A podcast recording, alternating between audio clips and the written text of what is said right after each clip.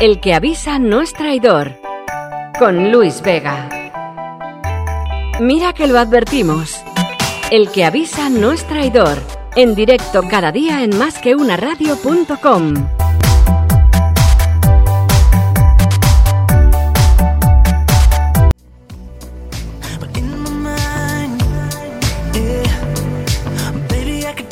Empresas, directivos, emprendedores. Esta semana destacamos en másqueunaradio.com a grandes precursores del panorama empresarial.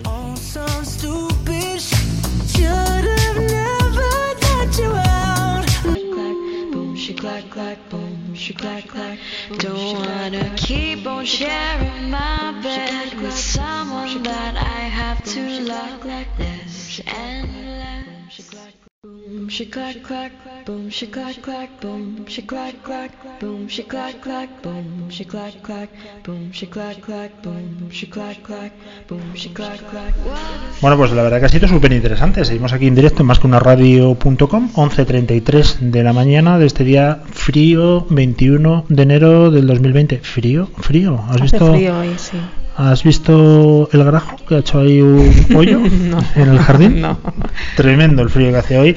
Y además eh, nuestro invitado, que hoy tenemos un pata negra aquí en el estudio, eh, Enrique Dans. ¿Qué tal? ¿Cómo estás, Enrique? ¿Qué tal? ¿Cómo estás? Muy bien, muy bien. Muchísimas gracias. Casi, casi se nos muere de congelación y ojo, porque no habíamos oído cómo nos llamaba y, y la verdad es que ha venido en unas condiciones lamentables de hipotermia, ¿eh? Eh, Sí, Eres sí. muy friolero. El, el ratito esperando, el ratito esperando en el portal ha tenido su gracia. Ha ¿eh? tenido su gracia. Bueno, es, es una cosa, es una broma que le gastamos a todos los invitados, Sí, ¿no? ¿no? No te preocupes.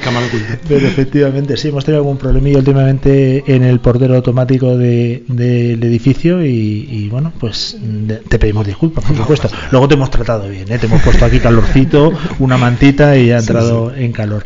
Eh, Enrique Das, eh, Dans es eh, gallego, con lo cual vamos a, a esperar que nos responda todo, ¿verdad? Sin hacer ni una sola pregunta.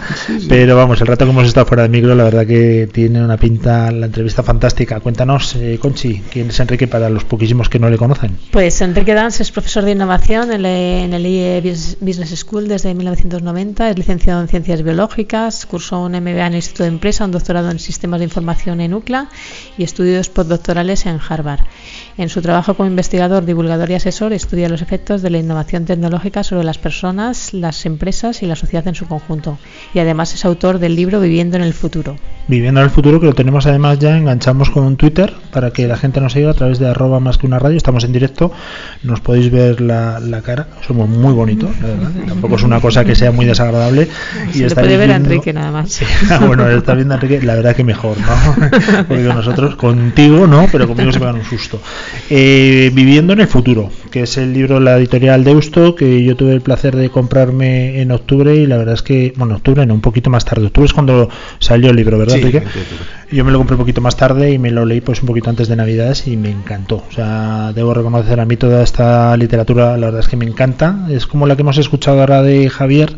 Lo que pasa es que Javier se centra más en el área de qué pasará a las personas y con Enrique nos vamos a centrar más en la tecnología, ¿no? ¿Qué pasará en la tecnología? Eh, Enrique, mm, lo primero que quiero decir y la primera pregunta que quiero hacerle es para ser una persona de éxito en España en el mundo de la docencia y en el mundo general, ¿es necesario salir fuera de España y formarse en universidades extranjeras para tener una visión completa? No lo sé, o sea, yo creo que el salir fuera me aportó muchas cosas y me aportó sobre todo someterme a un, a un esquema educativo diferente. A mí me, me desesperaba muchísimo la universidad española, no, no, no me motivó especialmente. No, no, a partir de, de mi salida de la universidad española fue cuando empecé a, a hacer cosas un poco más razonablemente visibles porque la, la- la- la universidad me, me desmotivó mucho. Entonces fue en el máster, en, el- en, el- en mi MBA, cuando ya empecé pues aparentemente a, a destacar un poquito más hasta el punto de que me ofrecieron quedarme dando clase, que no era lo habitual, o, o ya pues eh, después de seis años dando clase en el IE cuando me ofrecieron doctorarme. ¿no? Entonces este tipo de, de cuestiones para mí pues tienen que ver con un una metodología educativa diferente. Ujú. Estás muy metido, involucrado obviamente a través del Instituto de Empresa en lo que es la formación, a través de la formación pues se publican muchos papers también eh, estás escribiendo columnas en Forbes, eh, en fin, eres una persona muy activa, pero ¿cómo se te ocurrió o por qué escribiste este libro? Porque sabemos además que el tiempo brilla por su ausencia en tu caso. Sí, lo que pasa es que los, los libros patalean, los libros se empeñan en salir. O sea, el, hace hace 10 años eh, saqué el primero, el, el, eh, Todo va a cambiar, y Todo va a cambiar era un libro que resumía pues lo que había estado escribiendo los, los años anteriores, ¿no? y que bueno, pues ese, ese salió porque la, la, la, propia editorial me llamó para que lo para que lo escribiese, dijeron aquí hay un libro y, lo, hacemos, pues eso, si quieres te lo escribimos, te lo escribe alguien, pero lo ideal sería que lo escribieses tú, y obviamente lo escribí yo, no, no me sentiría cómodo si me lo, si me lo escribiese alguien.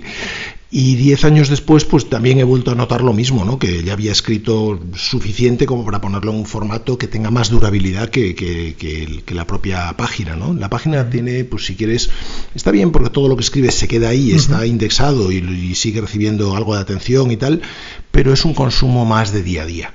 Y en cambio el libro no un libro deja un, es un formato con más peso ¿no? en ese sentido. está claro. Eres de tú que eres muy tecnológico y además mm. obviamente vives de la tecnología eres de formato libro o libro digital soy de digital absoluto o sea, 100% convencido. convencidísimo pero no sabes por qué porque yo cuando la mayor parte de lo que leo diría desgraciadamente pero vamos la mayor parte de lo que leo son cosas que leo porque me interesan para mi trabajo. De vez en cuando me permito el lujo de leer, de leer algo de ficción o de otras cosas eh, eh, tal pero pero pero qué ocurre con las cosas que lees para trabajar trabajar? Pues que cuando lees en papel lo llenas, destrozas el libro, lo llenas de subrayados, de banderitas, de, de resaltados, de todo. Y en cambio en el electrónico, marcar en el Kindle cualquier cosa y automáticamente se te pasa a una página donde están todos tus, todos tus subrayados y los puedes sacar de ahí, copiar, pegar, hacer una slide con ellos, citarlos, me es muchísimo más cómodo. La verdad que no sé si me vais a convencer hoy. Yo soy de los de libro de papel todavía. Sí. Me cuesta mucho, me cuesta mucho, pero bueno, voy a seguir tus consejos y poco a poco, porque no sabía, no sabía, fíjate, el tema de, claro, no lo utilizo, no soy usuario, de poder retener luego todas tus, tus anotaciones aparte. Es que subrayar es muy cómodo en un libro electrónico y sobre todo lo cómodo es eso, es que te cree una página, te genere una página con todos tus subrayados. De hecho me han dicho que hay gente que algunos libros, en vez de leerse el libro, se va a la parte que yo he subrayado y dice, bueno, voy a ver lo que ha marcado Enrique, entonces ya me entero de que va el libro. ¿no? Oye, Enrique, tienes un blog, lo comentabas también, enriquedance.com, en el que dices en tu libro que religiosamente desde hace años no pierdes ni un solo día eh, uh -huh. la rutina y la disciplina de escribir en él un artículo. ¿Cómo se consigue eso? Bueno, en realidad se consigue porque el blog es, no, es, no, no, es un fin en sí mismo. El blog es una página para, para forzarme a preparar mis clases. Para, o sea, yo soy de la, yo, yo, parto de la base de que mis alumnos, primero, están muy bien seleccionados, vienen de medio mundo, son súper diversos y tienen muy buena experiencia prácticamente siempre. Entonces son enormemente exigentes. Pagan una pasta y son muy exigentes y hacen bien en serlo, ¿no? Uh -huh. Entonces, ¿qué pasa? Que creo que como mínimo lo que merecen es un profesor que esté actualizado. Entonces, ¿qué, hace? ¿qué haces? Pues por la mañana te levantas y te pones a leer lo que ha ocurrido en el mundo de la innovación y de la tecnología hasta que encuentras algo que de verdad te motiva para ponerte a escribir, sea por lo que sea, porque tienes algo que decir, porque te inspira, porque coincide con algo que tú has sobre lo que has reflexionado o escrito antes. Entonces, mi, mi principio del día es ese, me levanto, leo noticias y, el, y, la página es una forma de forzarme a leer noticias. Uh -huh. Hablamos de tecnología y ya nos metemos en tu libro, obviamente, uh -huh. sin hacer spoiler, porque para eso no estamos nosotros. Nosotros vamos a hablar de, de, más o menos de lo que tratas en el libro. Empiezas el primer capítulo duro, con el tema de hacia dónde vamos, y nos vamos a casi hasta autodestruir con el tema tecnológico. Uh -huh. eh, ¿Qué pasó ese día? ¿Habías dormido mal o realmente tienes la conciencia de que tenemos que tomar medidas? Decididamente. O sea, creo que el mayor problema de la humanidad en este momento se llama emergencia climática, que no hay lugar para el escepticismo, que no se puede ser ni, ni, negacionista ni escéptico hoy en día con respecto a eso, aunque es fácil serlo porque, sobre todo la gente de mi edad, somos la generación más descreída de la historia, somos la generación a la que le han dicho un montón de, le han cambiado los esquemas un montón de veces, nos han hablado de que el diésel era maravilloso y después resulta que ahora el diésel es veneno puro, eh, nos han dicho que, que no se podían comer más de dos huevos a la semana y después los huevos eran una proteína fantástica y muy sana. Nos han dicho de pequeño, a mí me han dicho de pequeño que el aceite de oliva era demasiado graso y demasiado fuerte de sabor. Y ahora el aceite de oliva es lo mejor, eh, la ove y se marquetea a tope, ¿no? Entonces nos han cambiado tantas veces los esquemas y la impresión que tenemos es como de que la ciencia va cambiando. Entonces ya no nos fiamos, ¿no? Y, creemos que todo es que todo es, es mentira o teorías, ¿no? Cuando realmente hoy lo más claro que hay en el mundo es que estamos ante una emergencia climática que ya la ha declarado el, Parlamento Europeo hace meses y lo va, lo va a declarar el gobierno español en breve, pero en realidad que esas declaraciones son muy simbólicas, porque no tengo ninguna sensación de emergencia. Yo lo que querría es que si le llamamos emergencia climática, como de hecho lo es, actuemos como se actúa en emergencia. Y quiero ver eh, sirenas sonando y gente corriendo y, medidas drásticas siendo eh, tomándose medidas drásticas de todo tipo. En realidad estamos hablando de un problema puramente tecnológico. Hemos excedido el uso de una tecnología barata y sencilla, de una tecnología como los combustibles fósiles, no hay nada más sencillo que sacar una cosa de la tierra y quemarla, y, de y de otra tecnología no sencilla, pero que bueno, que hemos sublimado, que es el motor de explosión. Entonces, con esas dos tecnologías hemos creado pues eso, unas emisiones que, están, van muy por encima de lo que deberíamos, de lo que el, propio planeta puede, puede eh, resistir, ¿no? Y que tenemos que, como sea, descarbonizarnos. Tenemos que hacer una migración tecnológica, considerar el motor de explosión obsoleto y jubilarlo. y, dejarlo solamente para usos muy residuales.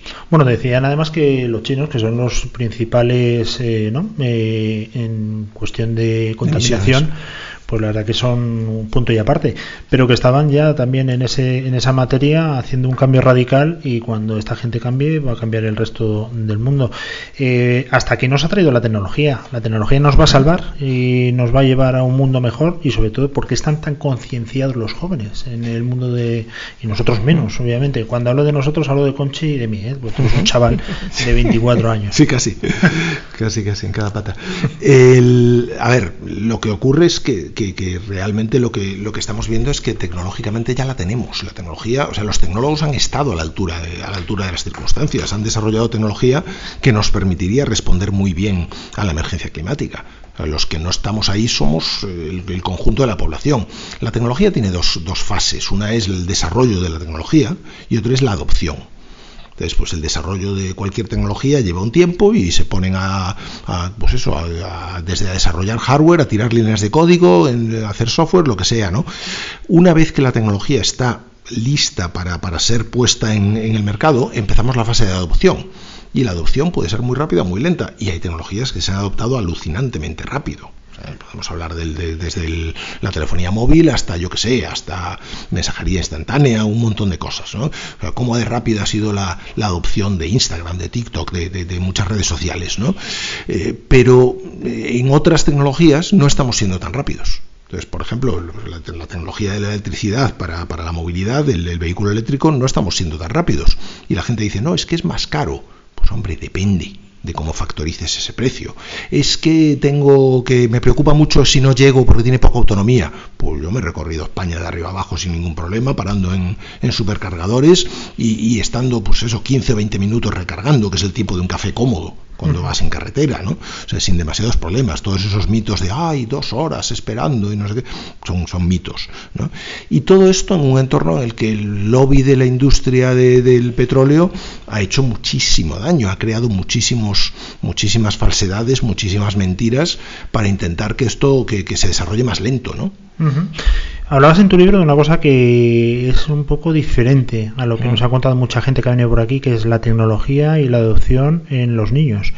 Eh, tú sí eres partidario de que cuanto antes interactúen, eh, mucho mejor. Cuéntanos un poco tu punto de vista. Totalmente, o sea, yo le doy, yo le daría un móvil a un niño en cuanto sea capaz de no metérselo en la boca directamente. o sea, lo que me interesa es que es aprovechar el tiempo. Es, si el, la tecnología es algo que va a estar en su vida, y estoy seguro de que sí, lo que quiero es que ese niño aprenda a utilizar la tecnología con soltura lo antes posible y no se vea forzado después a desaprender otras cosas. Entonces, que aprenda lo antes posible a sentirse cómodo con la tecnología, porque la, va, a experimentar a lo largo de toda su vida y para él va a ser una ventaja esa familiaridad. También es muy interesante si consigo generar en el niño una cierta adicción al cambio. Es decir, a que las tecnologías cambian y el, el, móvil que tienes y que te gusta, de repente aparece otro y lo cambias, o aparece una tablet, o aparece yo que sé, ¿no? O sea, el, esa adicción a, a, probar cosas nuevas, eso es, una, es algo que recomiendo muchísimo a los directivos y es mucho más difícil conseguirla. Los directivos son más vagos en ese, en ese sentido, ¿no? Entonces tienden a, a aposentarse en, lo que, en aquello con lo que están cómodos, ¿no? A partir de ahí, todas las teorías que dicen que la tecnología produce adicción o tales son absolutas mentiras. O sea, la, la, la, la, ciencia demuestra que no es así y que lo que pasa es que la tecnología lo que no es es un babysitter. La tecnología requiere educación y si le damos a un niño un teléfono móvil, por ejemplo, lógicamente tendremos que adiestrarlo en su uso, explicarle qué cosas tiene que hacer y cuáles no, qué cosas son peligrosas, por qué si alguien, si aparece alguien e intenta hablar con él y no lo conoce, pues no puede hablar con él o como mínimo tiene que decírnoslo a nosotros. O sea, tenemos que poner reglas, tenemos que eh, evidentemente no permitir que utilice eso durante todo el tiempo del mundo mientras estamos cenando en casa. Lo mismo que cuando, cuando aparece cualquier cualquier entorno nuevo, ¿no? O sea, cuando pones a un niño, en mi época se jugaba en la calle y a mí mis padres no me echaron a la calle a jugar, me, dieron un montón de clases, entre comillas, previas de cómo se debía jugar en la calle, de, de, de, por dónde se podía pisar y por dónde no, de lo que era un semáforo o de por qué no podía aceptar caramelos de un señor, aunque me apeteciese un caramelo. ¿no? Uh -huh. eh, el otro día tuvimos un invitado que nos dijo una cosa que a mí me encantó, fue una analogía muy buena, eh, te vas a acordar en cuanto te lo diga, Conchi. Eh, hablaba de, vamos a imaginarnos lo que era una sala de operaciones en el siglo XII y lo que es ahora. Antes era una sala de torturas, básicamente, uh -huh. y ahora, gracias a la tecnología, pues esto es otro mundo. Pero, sin embargo, en la formación, si tú piensas en la Universidad de Salamanca, prácticamente sus inicios y el día de hoy, no hay mucha diferencia. Cierto. ¿Cuándo realmente vamos a implementar la tecnología en la formación y cuándo vamos a poder realizar nosotros nuestro itinerario educativo uh -huh. sin que me lo impongan desde más allá? Ya no solo que te lo impongan, es que, es que tenemos que cuestionar incluso la propia función de la educación. O sea, la educación durante muchos años ha sido la función de socialización en la, en la propia sociedad o de generación de individuos útiles a la hora de trabajar. Entonces la, educación era pues desde los aprendices en los talleres hasta pues lo que pasa hoy, ¿no? Que parece que, que todo el fin, el sacrosanto fin de la educación es obtener un empleo. Oye, pues a lo mejor no es eso. A lo mejor la educación tiene que ser algo que te permita, pues no sé, ser feliz en la vida y realizarte como persona y, y, ser desde emprendedor hasta creativo, pasando por cualquier cosa, ¿no? Porque el trabajo no tiene por qué ser el fin, no necesariamente. De hecho, ya veremos si trabajamos en el futuro. ¿no? Entonces, eh, hay que empezar por cuestionar eso. Hay, hay que seguir cuestionando la, el esquema competitivo. ¿De verdad es importante competir en términos de notas? ¿De verdad la nota es un parámetro mm, sobre el que hay que obsesionarse? cuando resulta que, que Laszlo Bock, el, exdirector de personas de Google, después de años Google seleccionando a, a, las, a sus empleados ¿no? mediante las notas, y quería empleados que hubiesen tenido siempre notas buenas en, en todos sus eh, en todas sus etapas de estudio no de repente dijo mira hemos hecho unas cuantas correlaciones y nos hemos encontrado con que la correlación entre la nota y el desempeño profesional es nula es inexistente entonces qué nos está diciendo a las instituciones educativas. Que nos obsesionamos porque en el diploma ponga Dean's List, 10% superior de la distribución, y eso luego no importa, no le importa a nadie. Está, está sobrevalorado, es absurdo, ¿no? No, no tiene. Entonces, pues habrá que rediseñar cómo valoramos. ¿no? ¿Cómo, ¿Por qué el fin de la educación va a ser aprenderse de memoria cosas? Si hoy en día es absurdo aprenderte algo de memoria, eh, ¿qué te aprendes de memoria? Lo que usas mucho, lo que has visto muy recientemente o aquello a lo que le otorgas mucho valor. Si no, no tiene sentido. Nuestra, nuestra, memoria es un algoritmo RFV, lo más reciente, lo más frecuente, lo de más valor. ¿no? Y, entonces, ¿por qué hincar los codos y estudiar para memorizar, para... para... Esto es completamente absurdo, es mucho mejor centrarte en, el, en la comprensión. Uh -huh.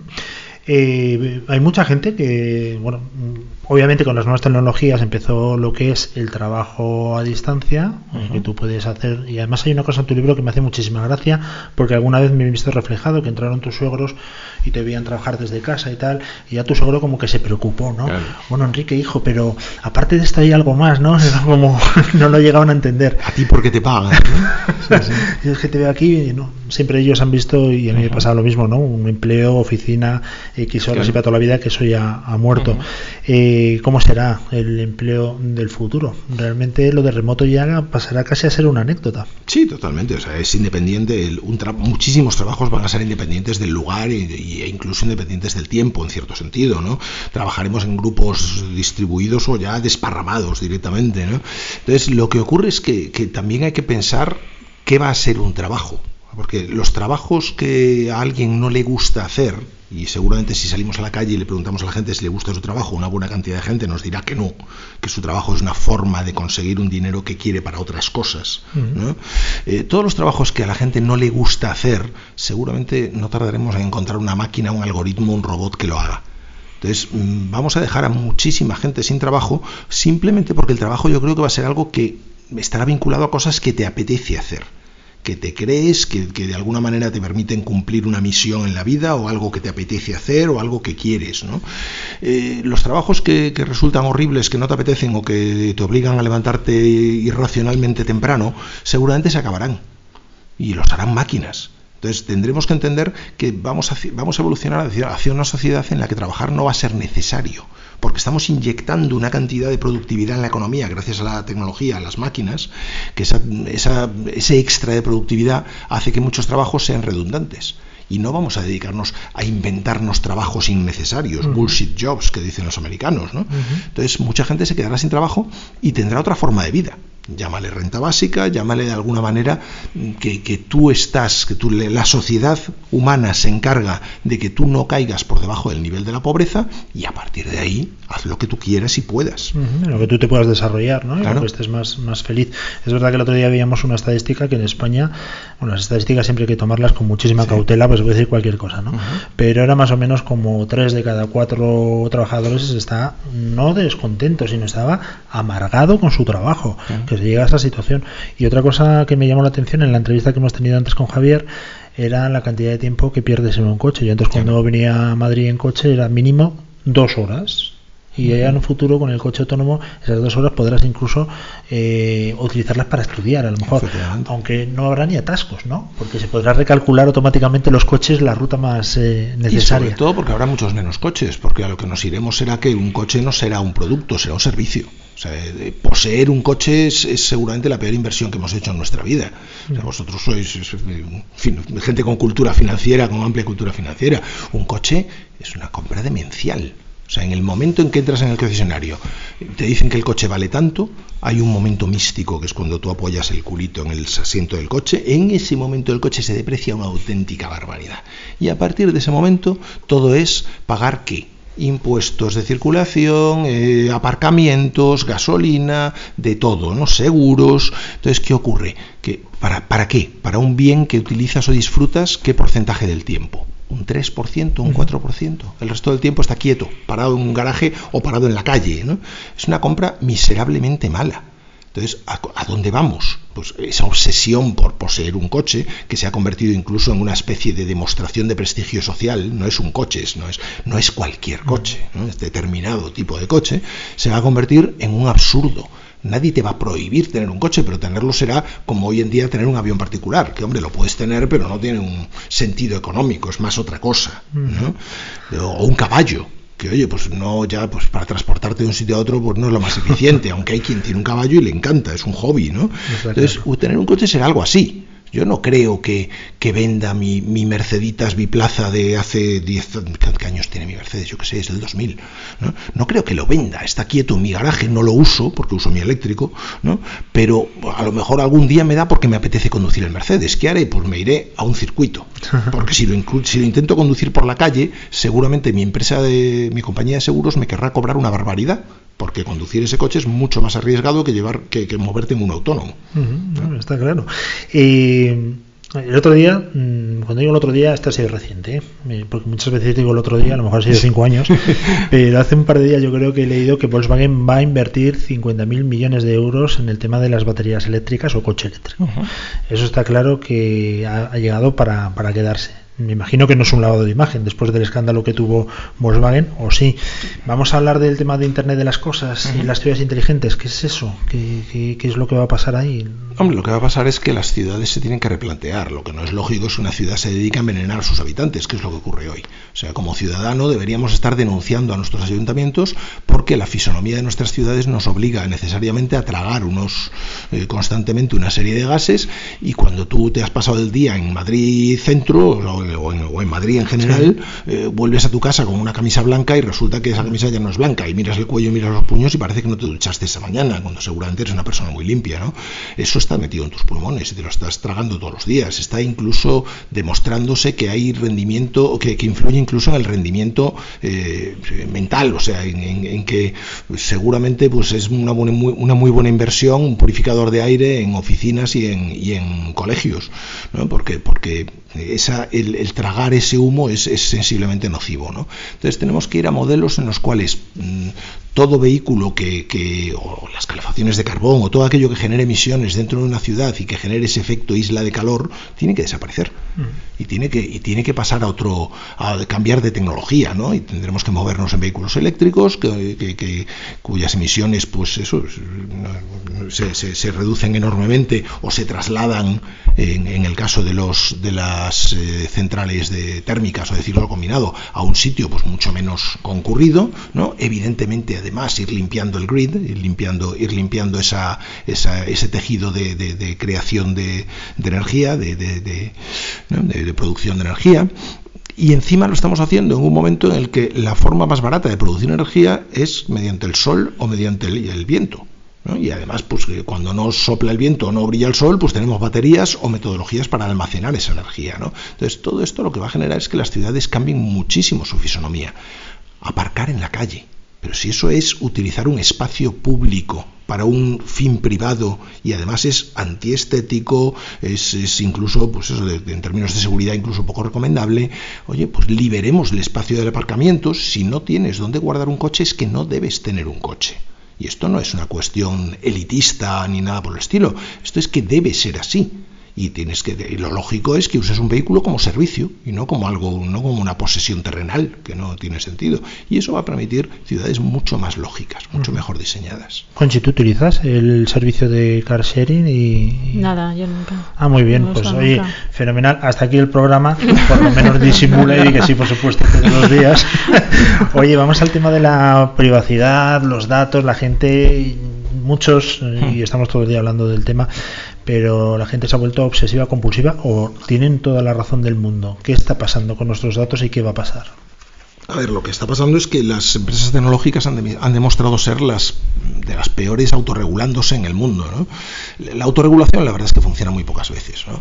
Y son empresas que han adquirido un gran poder y que al no tener una regulación encima, pues lo que han hecho es un poco lo que les ha dado la gana en ese sentido.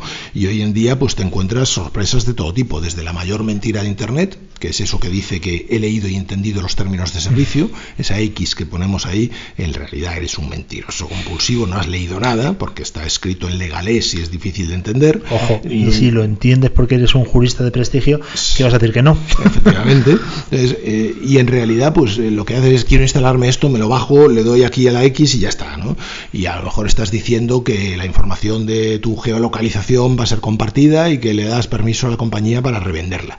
Entonces, pues claro, es curioso, ¿no? Que, que te puedas instalar unas bombillas en casa para que puedas eh, para que puedas activarlas desde el móvil o desde el, o desde tu asistente y que esas bombillas le informen a cualquiera si es, sobre si estás en casa o no.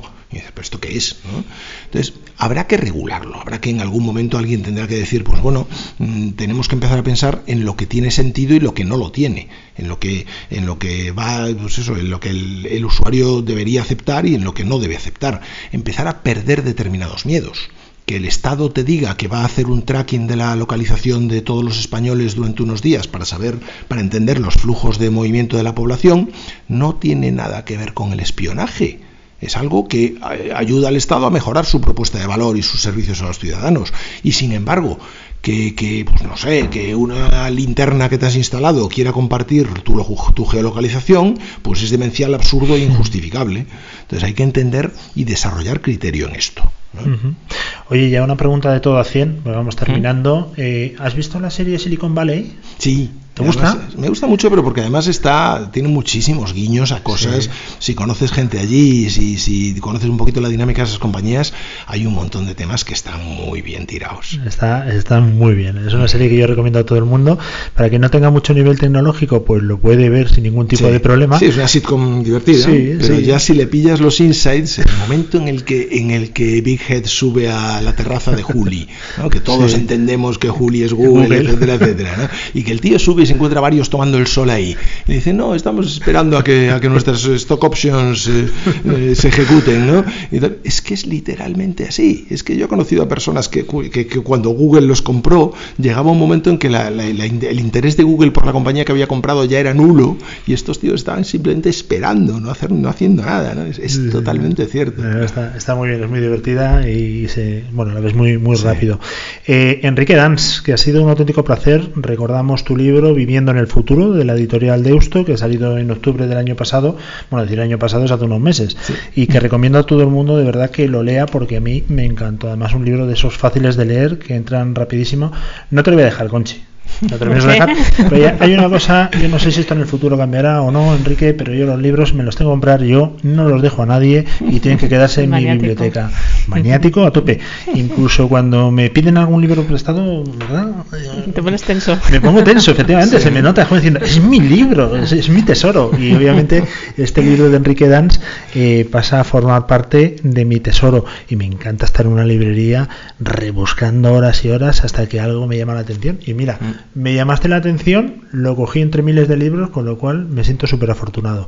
Enrique, que muchísimas gracias por compartir este rato con nosotros. y que Muchísimas esperamos gracias. verte en un futuro para ver si esas profecías se van cumpliendo, pero luego es complicado acertar, lógicamente. Nadie tiene la varita mágica, pero seguro que sí, estoy convencido. Muchísimas gracias a vosotros por la invitación, por hablar del libro. Al final el libro, pues eso, uno lo escribe, pero depende sobre todo el movimiento que tenga el libro, depende de que, de que gente como vosotros lo, lo mováis un poquito y de que tú lo Pues- escojas entre unos cuantos. ¿no? Fantástico, la verdad que es, es muy bueno, súper fácil de leer y lo recomiendo a todo el mundo. Seguimos en directo, 12 y 3 minutos, hacemos un pequeño corte o pausa, pero esta vez, Conchi, prométeme por favor que vas a cortar los micrófonos, Sí, ¿vale? Venga, ahora volvemos.